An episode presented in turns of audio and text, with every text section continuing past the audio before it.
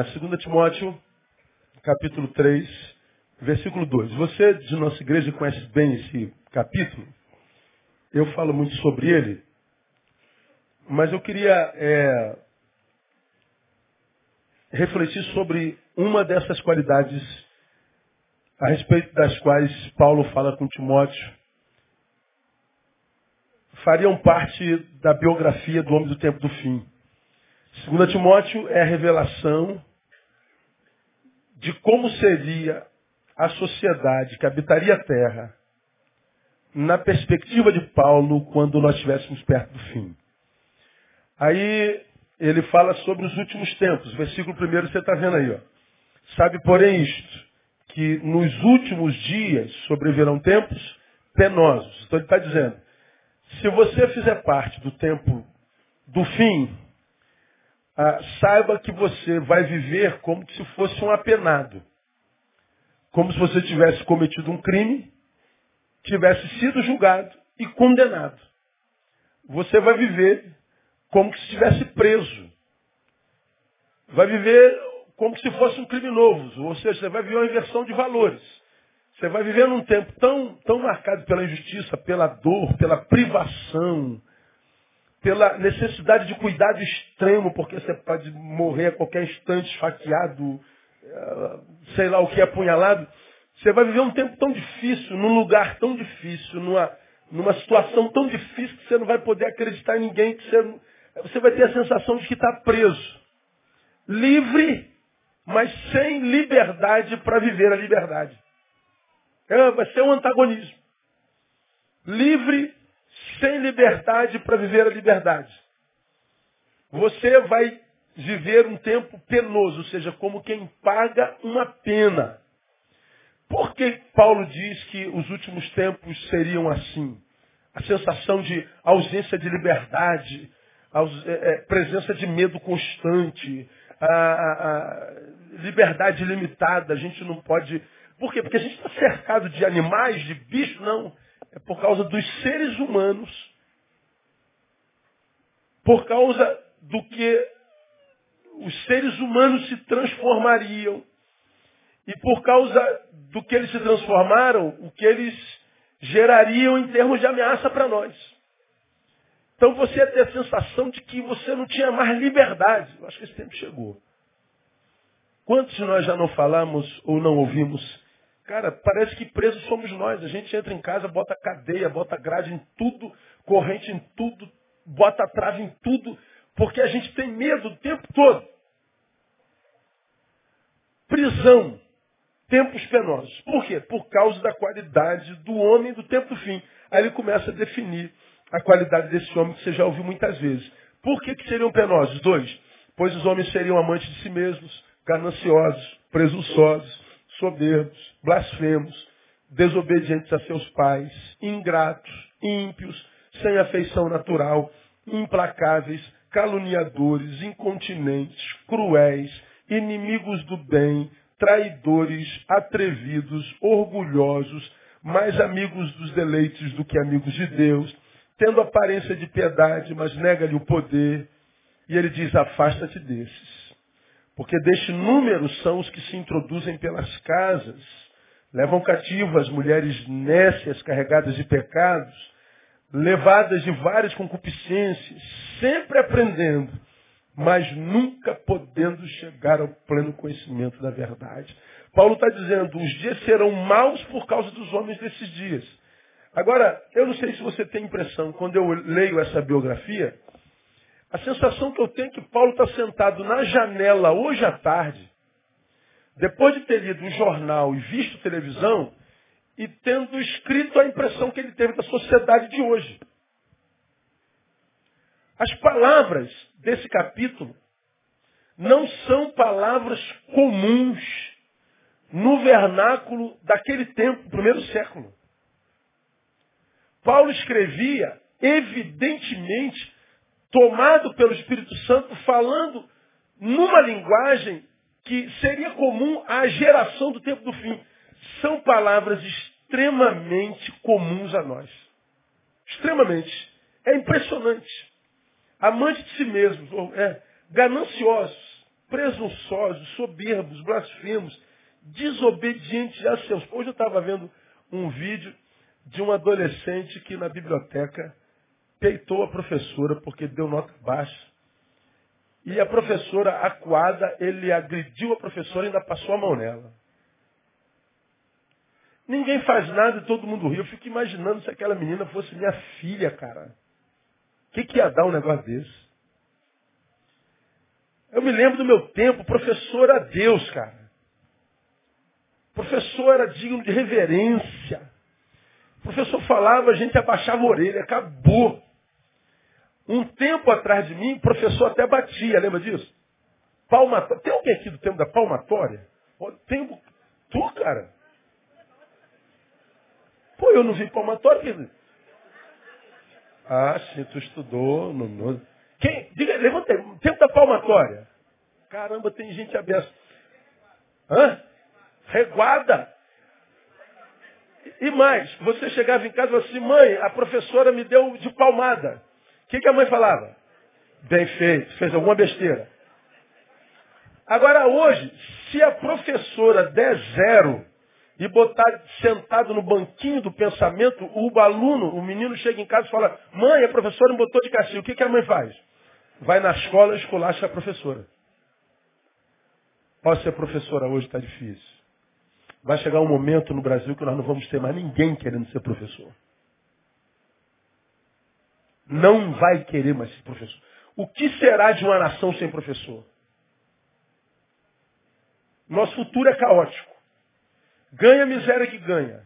Não tem o apoio do Estado. E tem alunos formados numa família totalmente arrebentada. O que, que vai ser do país que não investe nisso? Não tem, a esperança é pequena. Então, é, isso aqui é, é, é completamente atual. Desobediente a seus pais, desobedecer pai na época em que Paulo escreveu isso era algo impossível, não se cogitava, não existia a possibilidade. Falar desobediência aos pais, é, é, essa, essa construção de desobediência aos pais não cabia naquela sociedade. Evidentemente, Paulo está sendo usado por Deus para falar sobre um tempo que seria exatamente o tempo que precederia a volta do Messias, que não veria mais como Messias, veria como o leão da tribo de Judá. Ele não veria como o advogado para remir, mas veria como juiz para julgar e condenar ou absolver. Então ele fala, por causa daquilo no que o ser humano se transformaria, viver entre os seres humanos seria extremamente sofredor. Então qualquer ser humano que não queira viver auto-engano, para de ficar é, sonhando é, é, intransigentemente com dias melhores, porque isso é cada vez mais raro. Sociologicamente falando, ah, embora nós tenhamos que trabalhar para melhorar a cidade, ah, as previsões não são as melhores, não. Agora, ah, dentre essas muitas qualidades horríveis que são impressas na humanidade do tempo de fim, eu quero mostrar uma que vai autenticar o que eu estou falando aos irmãos. Eu acho que isso aqui é uma exortação da parte de Deus para a gente abrir olhos, para que a gente, se vá sentir dor, se a dor é inevitável, a gente não sinta a dor da frustração, a dor da desilusão. Você já aprendeu que só se desilude quem se ilude. Só se desilude quem se ilude. Então, já que sentir dor é inevitável, já que os tempos seriam penosos, bom que a gente não sinta pelo menos a dor que a gente não precisa sentir, porque a gente viveu com, com, com sabedoria. A gente viveu sem se iludir, a gente viveu ah, porque era inevitável, não porque nós construímos tais dores. Não porque nós preparamos as próprias ciladas dentro das quais nós caímos. Não porque nós entramos em relacionamentos pensando que o sujeito fosse uma coisa e é outra. Não porque nós, equivocadamente e tomados por sentimentos adecidos, nos recusamos a ver os frutos do sujeito ou da sujeita com quem a gente está se relacionando, com quem a gente está amando. Dizem que o amor é cego. Alguns cegos por um amor doente se recusam a ver a qualidade do sujeito com, com o qual casa. E aí o que, que acontece? O casamento dura um ano, dois anos, três anos, quatro anos, cinco anos. E toda vez que o casamento acaba assim precocemente, toda vez que o bendito sai do casamento, culpa o outro. É sempre assim. Sempre é o outro. Agora, o outro é o que é desde quando começou o namoro. Só que doente nas suas emoções, se ilude e, e, e, se recusa a ver algumas coisas que a vida mostrou, irmão, que Deus mostrou. Quase como uma melancia que botou no pescoço do seu. Menina, você está vendo a melancia no pescoço desse camarada? Essa melancia revela o que ele é, podre. Mas o sujeito não vê. Aí a gente chega ao fundo do poço e diz, Deus, onde é que tu estavas? Onde eu sempre estive. Do teu lado, pelo Espírito Santo, te mostrando que você ia entrar numa furada, que você ia sentir dor que não precisava sentir. E essa dor vai te roubar forças tão preciosas que você precisaria delas para quando a dor inevitável chegasse. E quando a dor inevitável chegar, são aquelas que são oriundas da construção da sociedade, são aquelas advindas das sequelas sociais, aquelas advindas das ciladas do inimigo, aquelas que nós é, é, é, não, não tivemos participação nela. Quando essa dor, que nós não podemos evitar chegar, porque nós perdemos forças com dores que nós construímos, quando a dor inevitável chegar, a gente sucumbe. Meu irmão, acredita na palavra do teu Deus. Ele diz assim, eu não permitirei, estou colocando na primeira pessoa, eu não permitirei que chegue até vocês uma provação, uma tentação, uma adversidade que seja maior do que aquela que você possa o quê? Suportar. Eu não permitirei que sobre os meus filhos advenham adversidades que sejam capazes, porque maior do que eles, de paralisá-los. Promessa de Deus. Pelo contrário, ele diz que junto com a aprovação mandaria o quê? O escape. Então repita assim, eu não terei dor, capaz em si mesma de me parar. Agora a pergunta é, você conhece gente que está sendo parada pelas adversidades? Toda hora, cara. Toda hora. Toda hora a gente sendo interrompida na vida, toda hora sendo interrompida, toda hora. Toda hora eu não aguentei, foi maior do que eu, mas como que foi maior do que você? Por que que se torna maior do que nós? Porque nós envidamos esforços homéricos contra problemas que nós mesmos construímos. Nós envidamos esforços preciosos contra dores que nós mesmos produzimos e vencemos. Só que sem percebermos, nós gastamos tanta força, tanta força aqui, que quando chegou a adversidade da vida, a adversidade da vida nos esmaga e a gente diz, Deus, onde é que tu estava? No mesmo lugar. É porque você não viveu com sabedoria.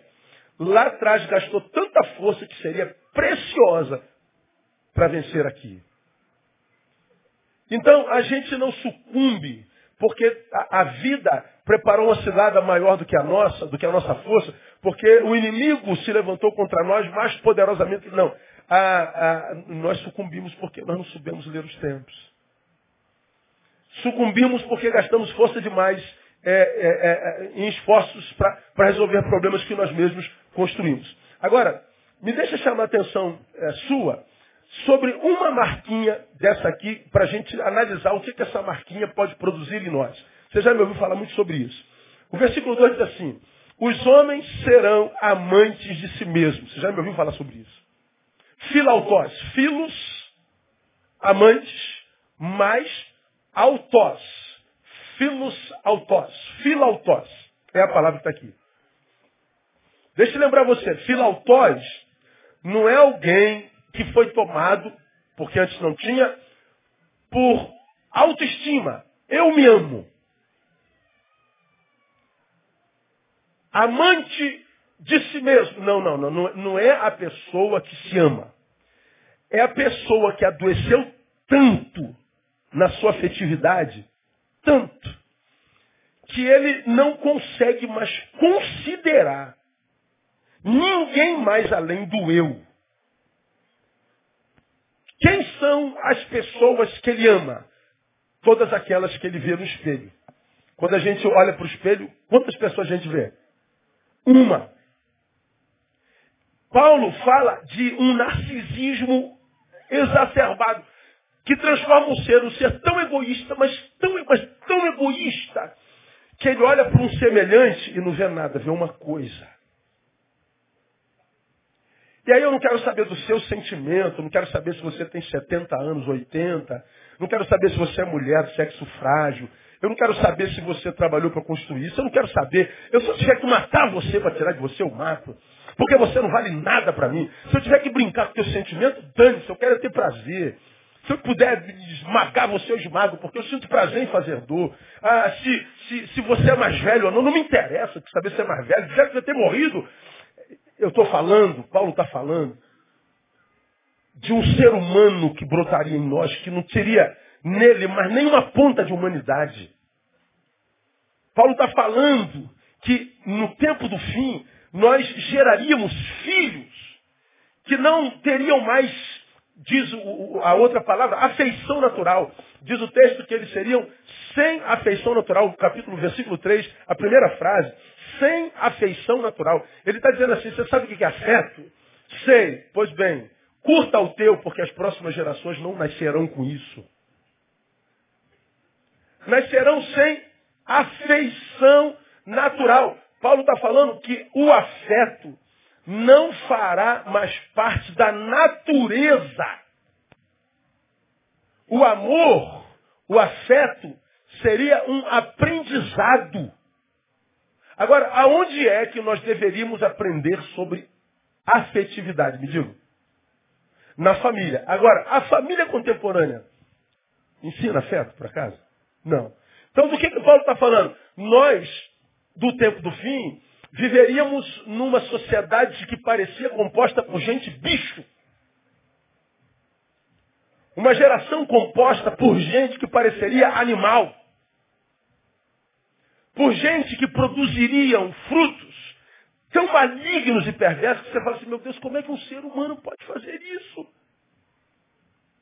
Como é que o ser humano é capaz de fazer uma coisa dessa? Não é capaz, o ser humano não é capaz, a não ser esse, que já está totalmente desprovido de humanidade, sem afeição natural, com amor voltado somente para si, e retirou do outro, do seu semelhante, do seu parceiro, todo o valor intrínseco.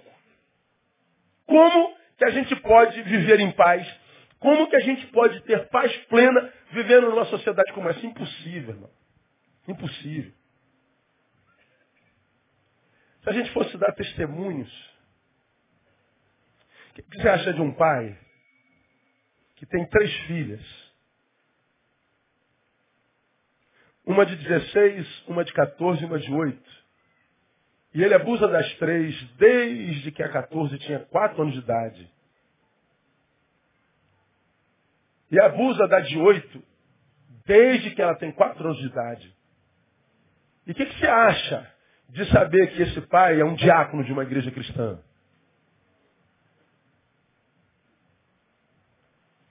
Como que um sujeito pode olhar para uma filha e sentir desejo? Bom, sentiu desejo? Tudo bem. A doença já foi manifesta. Agora, ceder ao desejo, mas permanecer na sessão do desejo, e passar isso para outra filha, para outra filha. Que tipo de, de, de ser humano essa sociedade está gerando? Como que um garoto de 19 anos pode estuprar a sua avó de 86 anos? Como que uma mãe pode pegar o seu bebê de 30 dias e botar no, no, no, no micro-ondas e ligar o micro-ondas? Aonde que esse ser humano desumano está sendo gerado? Está sendo gerado na pós-modernidade, numa família que não tem absolutamente afeição alguma, alguma. E sendo esse ser humano que está numa família sem afeição alguma, já é um, de, de, uma, de uma série de seres humanos que já nascem sem afeição natural. Ora, agora pense comigo, como seria a sociedade de gente assim? Como? Toca aqui o, o, o Ed. Tem um som lá fora que está me desconcentrando. O diabo deve estar tá chateado com essa palavra, hein, meu? Nunca vi esse som quarta-feira.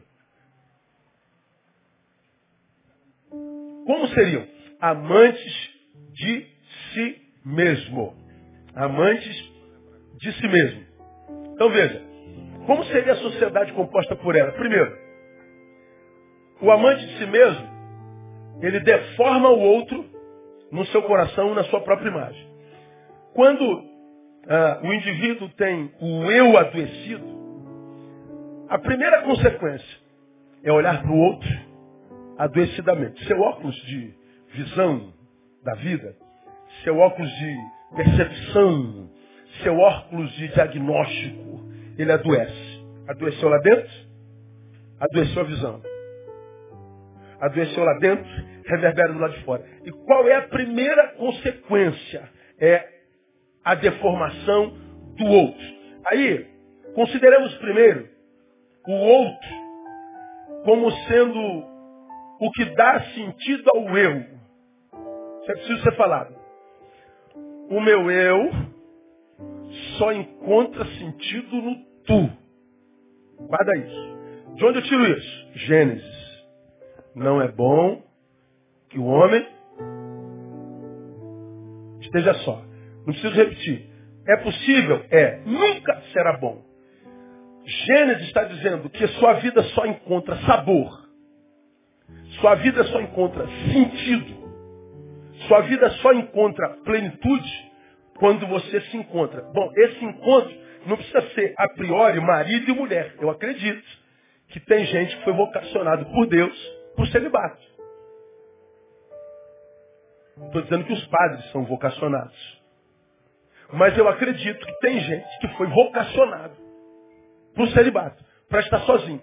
Mas, se não é uma vocação excepcional, espaça, estanque, a natureza humana é uma natureza criada para se encontrar. A pessoa que fez opção pela solidão, pela solitude, não fez opção porque ama a solidão a solitude. Todos os que optaram por viver sozinho é porque um dia, relacionando, se machucaram. É porque provavelmente venham de uma, de uma família onde os relacionamentos são adoecedores e fazem mal. Ninguém nasce e diz eu vou ficar sozinho se não tiver uma influência de uma relação adoecedora, de uma relação que fez mal. Porque a nossa natureza é natureza de encontro. Não é bom que o homem esteja só. Tu pode pegar como exemplo essa própria geração pós-moderna que diz que o casamento é instituição valida. Casamento é instituição valida. Casamento, o cara usa toda hora. Casamento é valida. Agora, quem é que fala que o casamento é instituição falida? Aquele cujo casamento fracassou. Agora, o camarada cujo casamento fracassou e diz que o casamento é instituição falida, quando ele tenta ser feliz, o que, é que ele faz? Casa de novo. Fracassa de novo, o que, é que ele faz? Casa a terceira vez. Aí ele é um Chico Anísio, casa oito vezes. O cara diz assim, o casamento é falido, mas ele casa oito vezes, ele casa seis vezes. Por que, que ele casa três, quatro, cinco vezes? Porque ninguém nasceu para ser sozinho.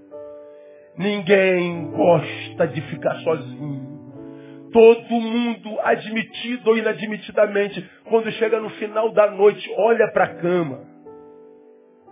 E imagina que poderia ter alguém ali. Você vê os pós-modernos dizendo, nada, não quero saber de homem, de coisa nenhuma, não quero saber de mulher, de conversa fiada. Conversa fiada. Quando não quer um homem, quer uma mulher, quando não quer ninguém, pega um cachorro.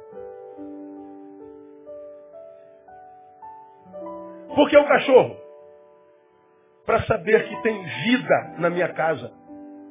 Quando não é cachorro, enche de planta. Por que planta? Tem que ter algo vivo na minha casa. Quando a vida está ao meu redor, eu tenho a sensação que eu faço parte dela. Ninguém nasceu para ser sozinho. Eu e André vamos muito no, no, Sai da igreja aqui, a gente sempre come no mesmo, mesmo lugar. É, quinta-feira é ensaio dela, eu tenho atendimento, a gente sai daqui, come naquele lugar. Quarta-feira sai daqui, come naquele lugar. Quando tem casamento sábado, a gente sai daqui, come naquele lugar. Domingo à noite, quando come naquele lugar. Então nós somos os fregueses mais assíduos.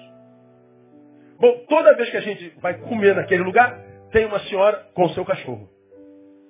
Sultão. Ó, nome do, do cachorro do, do, Paulo Elias. Do cachorro que pertence ao pastor Paulo Elias. Entendeu? Não é o cachorro do Paulo Elias. Então, um, um, um, cachorro lindo desse tamanhão já conhece a gente. Eu chego no restaurante, ele já me vê, já começa o rabão balançar. Aí eu chamo ele, ele vai lá dentro do restaurante para falar com ele. Ele é muito lindo, muito querido. Mas como a gente está ali há muito tempo, a gente fala assim, rapaz, como é ter só um cachorro na vida? Ela está sempre só. Não há uma noite que não brigue com o garçom. Não há noite que não reclame do som. Não há uma noite que não reclame da comida. Não há uma noite que não reclame de alguma coisa. Não há uma noite que não reclame. Eu falei, meu Deus, como reclama toda noite, ela reclama de uma coisa, toda noite tem uma coisa que não presta, toda coisa, toda noite tem alguém, toda noite tem algo que não vale nada, toda noite. Toda... Bom, só o cachorro.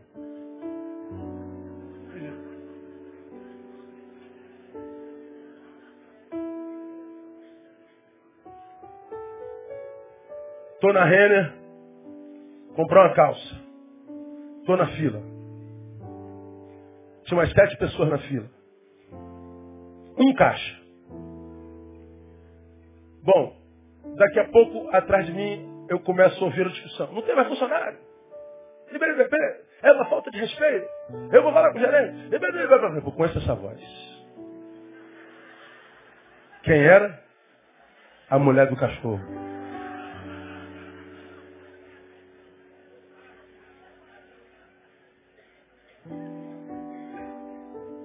Pelos frutos me parece uma pessoa muito amarga. Me parece uma pessoa muito azeda. Me parece uma pessoa mal amada.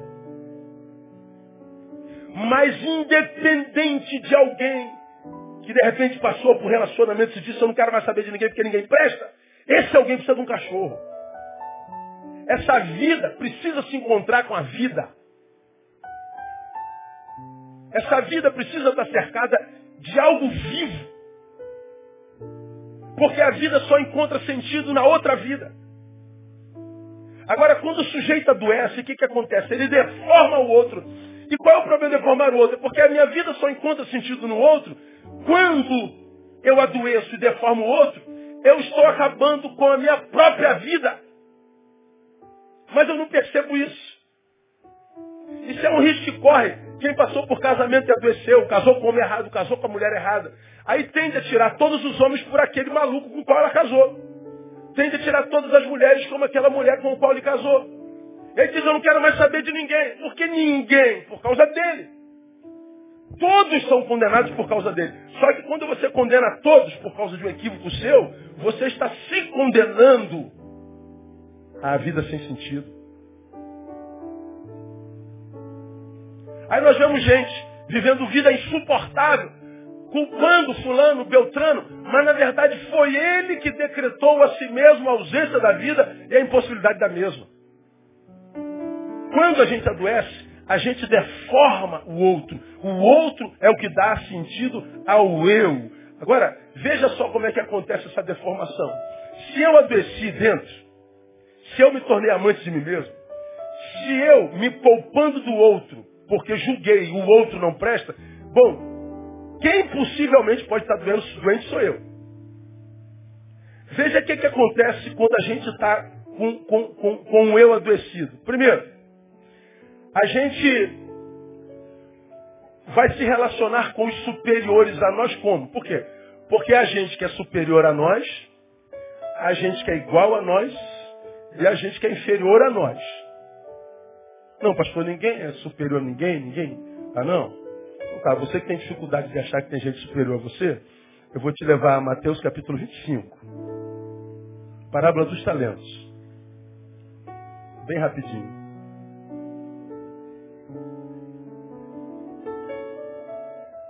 Mateus 25, veja o versículo 15. A um deu quantos talentos? Cinco. E a outro? Dois. E a outro? Um. E por que, que ele deu para um cinco, para outro dois e para um um? Diz lá o texto. A cada um, segundo o quê? A sua o quê? Capacidade.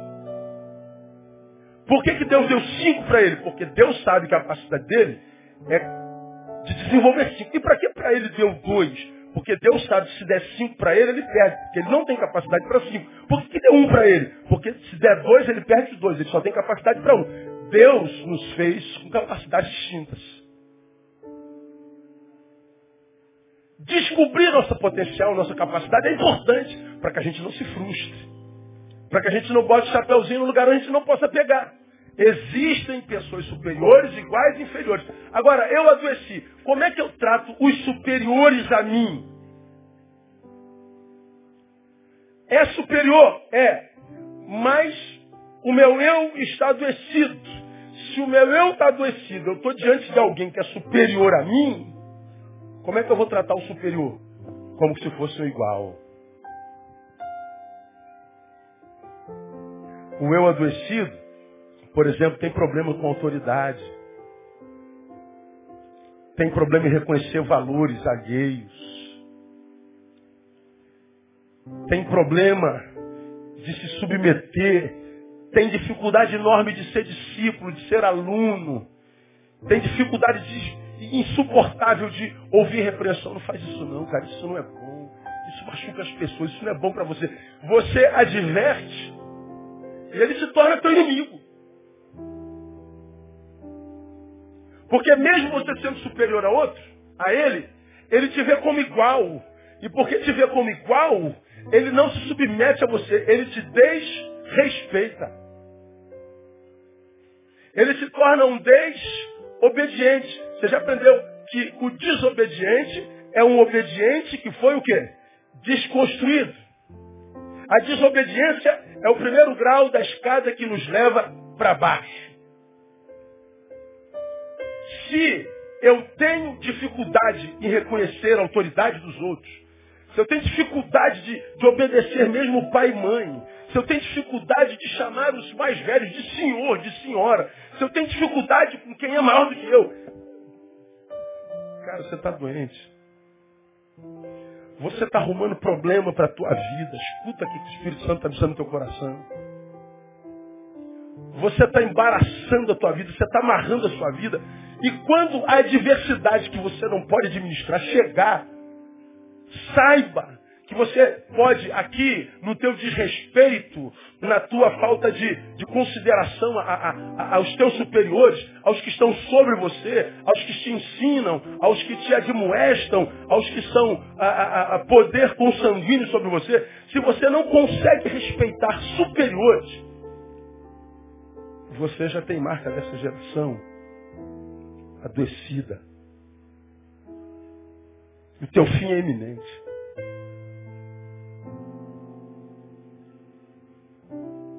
Eu acho que isso é, é, é, é tão importante, cara. Ver filho batendo em pai. O princípio básico da, da, da relação está lá, lá em Êxodo. Né? Filhos, obedecei a vossos pais. É o primeiro mandamento com promessa. Honra teu pai e tua mãe para que, que o quê? Prolongue seus dias. Quer morrer velho? Quero. Respeita a autoridade do teu pai e da tua mãe. Agora, quem não respeita pai e mãe, diz o texto, morre novo. Quem é o doente? É aquele que trata o superior como igual. É o que tem dificuldade de ouvir exortação, de ouvir palavra, de demonstração, de receber eh, puxão de orelha. Outro dia eu estava lendo um livro, eu não me lembro qual, eu tentei lembrar do livro, não lembro. No livro o cara dizia assim, ó, cuida bem de quem vai estar no teu enterro. Olha, pensa nessa palavra. Quem é que vai estar no nosso enterro? Me digam vocês aí.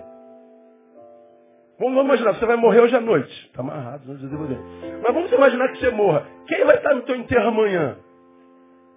Imagina alguém que vai estar do lado do teu caixão. Família. Amigos. Se tiver, estarão lá. Quem não te considera quem é só de balada, quem é só de zoação, vai estar lá? Vai não. Nem vão saber que você morreu. E fulano morreu, cara. Eu não vejo fulano tempão. E morreu, cara. Meu irmão, você não soube não, claro. Você não fazia parte da relação dele. Você estava com ele, mas não era com ele. Quem é que estará no nosso velório? Quase sempre é gente que tem intimidade para nos amoestar, que tem intimidade para puxar a nossa orelha, que tem intimidade. Senta aqui, moleque, deixa eu te falar, não faz isso não. E o que, a gente faz com essa gente?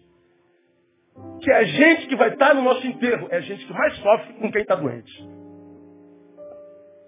Os que vão chorar a nossa partida são os que mais choram enquanto a gente não parte. Anota aí, gostei desse negócio, depois me dê. Os que mais, é, os que vão chorar com a nossa partida, são os que mais choram enquanto a gente não parte. Não é verdade isso? Por quê? Porque nós estamos doentes.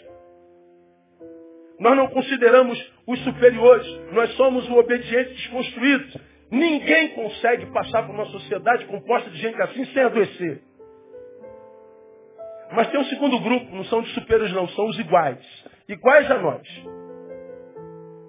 Mas se eu estou doente, como é que eu vou considerar os iguais? Eu vou considerar os iguais menores do que eu. Se os superiores se tornaram iguais, os iguais se tornam como? Menores. Se os superiores se tornam iguais, eu produzo desrespeito. Se os iguais se tornam inferiores, o que, que aconteceu comigo? Eu me soberbeci. Soberba. Soberba, soberba e soberba. Presunção. Nós acabamos de ler nesse diagnóstico do homem do tempo fim. Soberba, presunçosos. A soberba, você já me viu pregar aqui há muitos anos atrás, o que, que é? É um problema oftalmológico existencial.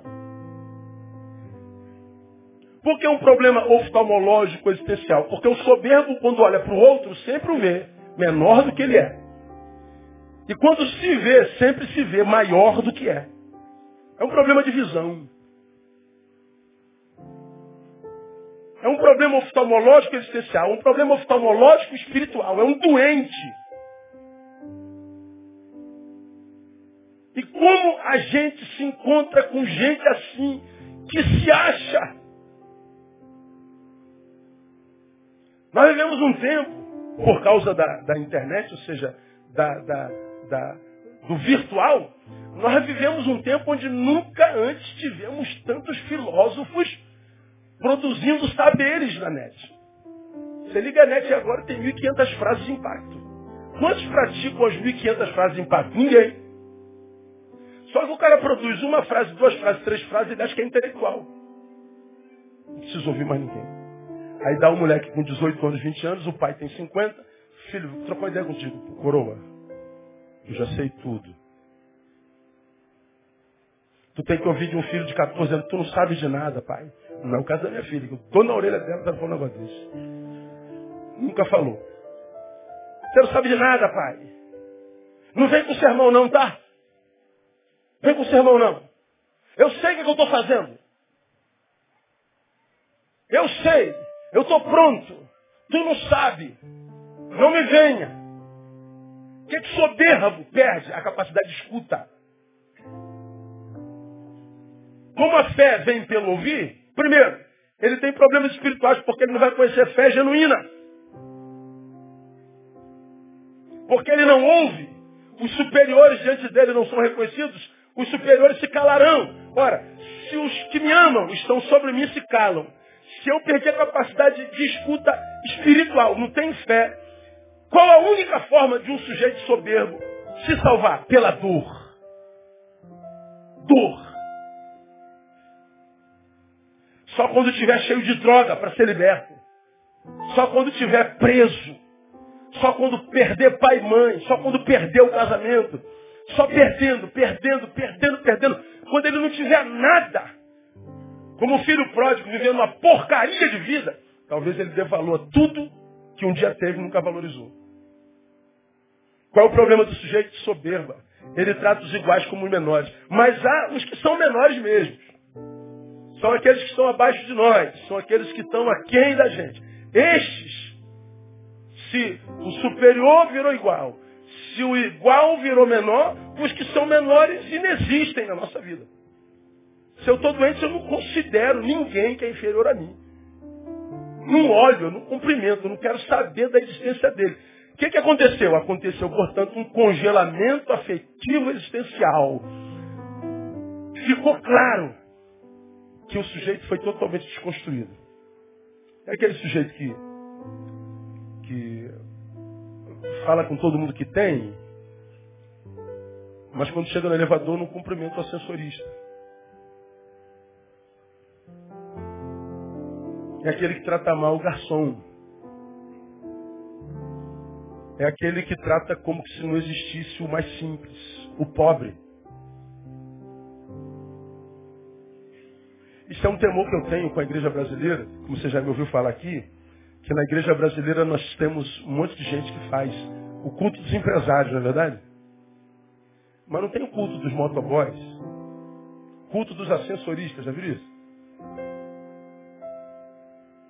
Culto das donas de casa. Por que tem culto só para empresário? O presidente da empresa vale mais do que o ascensorista dela, para Deus? Não. Para a igreja não deveria valer também. A gente faz para uma classe por causa do que ele tem, não por causa do que ele é. A gente não faz para nenhuma das outras porque as outras não têm o que nos interessa. Então é possível que mesmo como igreja, a gente adoeça e trate os menores como se eles não existissem. Eu ouvi há bem pouco tempo atrás que a gente faz parte de um time de pastores fracassados e otários. Porque a gente só abre igreja onde não dá recurso financeiro de volta. A gente só investe em lugar onde a gente não vai colher nada de volta. É dinheiro perdido. Vocês estão gastando dinheiro onde vocês não vão ter retorno nenhum. Mas de que retorno ele está falando? Ora, se não vem retorno financeiro, se a alma desse sujeito sobre quem a gente investe se salva, para ele não vale nada. Porque é menor e o menor inexiste. São os que é, é, é, é, é retiram do outro seu valor intrínseco. Intrínseco foi o desconstruído afetivamente. É aquele de quem Jesus fala no Mateus 24, que por se multiplicar a iniquidade, o que, que aconteceria? O amor de muitos esfriaria. Você quer saber se seu amor está esfriando? Veja como você trata dos mais simples. Veja a importância que você dá ao que eu chamo dos valores não mensuráveis, como respeito, bondade, pontualidade, verdade, solidariedade. Qual a importância que essa geração dá isso? Nenhum. Estamos morrendo em nosso amor. Estamos cavando problemas que nós poderíamos evitar. Nós poderíamos evitar. O texto diz por se multiplicar a iniquidade, a anomia, o amor esfriaria, ou seja, o amor é uma realidade no coração de todo mundo, ou era, antes dessa geração. Mas por alguma razão a anomia entrou, a iniquidade entrou. Porque a iniquidade se multiplicou, o amor esfria. Veja, o amor antecede a iniquidade. A iniquidade, a iniquidade entra num coração que deu brecha no seu amor. A iniquidade entrou. A iniquidade entrou, ela se multiplica, o amor esfria. Por que, que a iniquidade entrou no amor? Porque a gente não guardou o coração. Sobre tudo que se deve guardar, guarda o teu coração.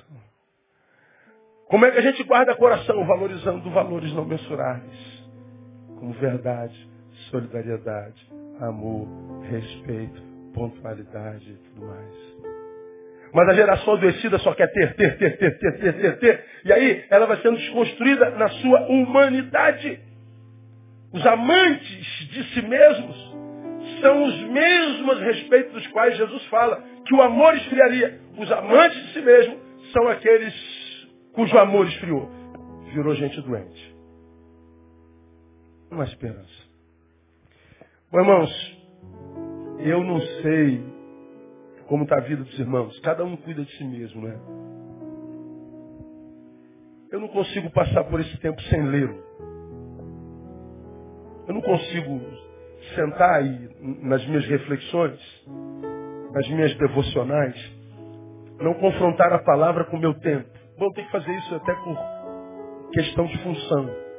Fiz antes de ser pastor. Por ser pastor não tem jeito, tem que ler a Bíblia de qualquer jeito, porque eu tenho que pregar três vezes na semana para o mesmo público, três sermões diferentes. Eu sou obrigado a ler a Bíblia. Mas antes disso, eu sempre li a Bíblia, por formação, analisar é minha função. Eu não consigo olhar pegar o jornal e não confrontar com a palavra. Pegar um, uma família que eu vi sendo formada, eu casei, que Deus abençoou com amor um pelo outro. Daqui a pouco um vai se deformando e ele se torna a doença da sua própria conjugalidade. Mas ele não se enxerga, então joga o problema para ela, ou vice-versa. E eles vão sendo desconstruídos, um gerando dor no outro. E um querendo agora se afastar do outro para não sentir mais dor. Ah, eu fico pensando, meu Deus, onde é que está a brecha? Brigaram com, com Deus e o mundo, com família para casar. Quando o namorado faziam as loucuras para estarem juntos. Casaram com o maior esforço, com alegria tremenda. E agora estão aí dois inimigos. Será que um dia se amaram? Amaram, pastor. Então o que, que aconteceu no cuidado do coração? A iniquidade entrou e esfriou. E o triste, a solução para eles é a separação. Separou-se. Mas não há nenhuma separação sem sequela, não é? Não existe separação sem dor. Eles seguem a própria vida, um para cada lado, não sabem as sequelas que os acompanham. E entram em novos relacionamentos, novos projetos, e nem sabem quais os traumas que trouxeram. Quais as sequelas do câncer naquele casamento que vem para ele enquanto metástase afetiva. Ele entra nesse aqui como se esse aqui fosse o remédio daquele lá, quando na verdade um não tem nada a ver com o outro. E aí, porque não leu a, o que de fato aconteceu, vai, vai produzindo desconstruções malignas, cavando a própria cova. E aqui sucumbe e morre antes da morte chegar, como eu tenho dito. Oh Deus, por quê? Porque você gastou muita força tentando solucionar os problemas que você mesmo criou. Quando prego para você, minha igreja, eu pego essa palavra e tento aplicar deveras na minha vida. Deus, tem alguma coisa em mim que está morrendo? Senhor, se eu tenho tratado alguma, alguém que é sobre mim com igualdade, com desrespeito, me mostra, Deus, se tem algum igual que eu estou desmerecendo, fazendo menor, Deus, se tem algum menor que eu estou humilhando, consciente, pelo amor de Deus, me mostre. tem me transformado no veneno que eu vou tomar lá na frente, que vai me matar.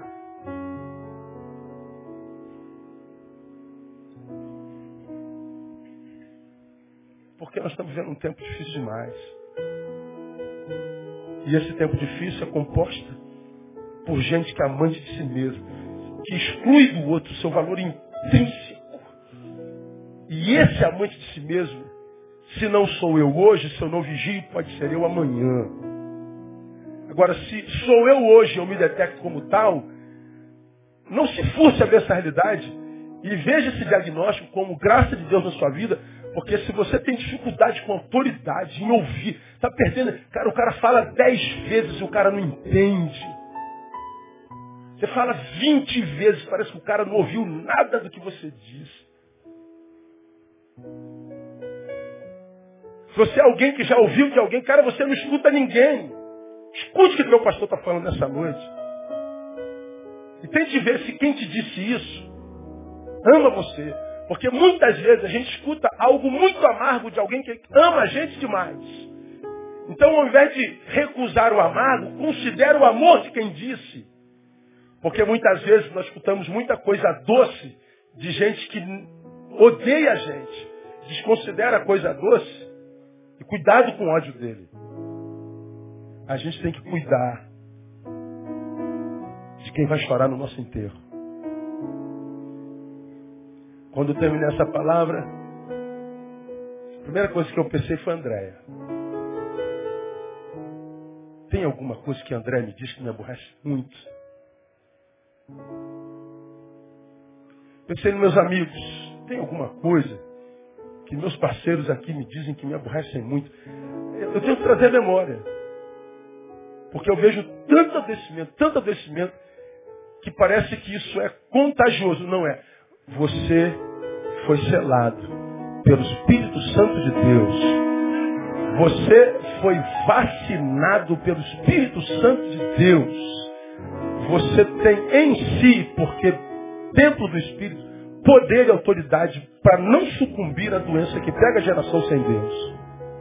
A gente só adoece se permite. Minha oração é que Deus te abençoe muito. Se dê graça para se autodiagnosticar. E se se ver como um amor que está esfriando, ou como alguém que ama-se a si mais do que deveria, volta, irmão. Porque isso mata antes da morte chegar. Deus tenha misericórdia de nós, que Deus nos abençoe e nos dê graça de viver saúde na presença dEle até o dia que Ele nos chamar para junto de si mesmo. Vamos aplaudi-lo? Vamos orar? Vamos embora para casa.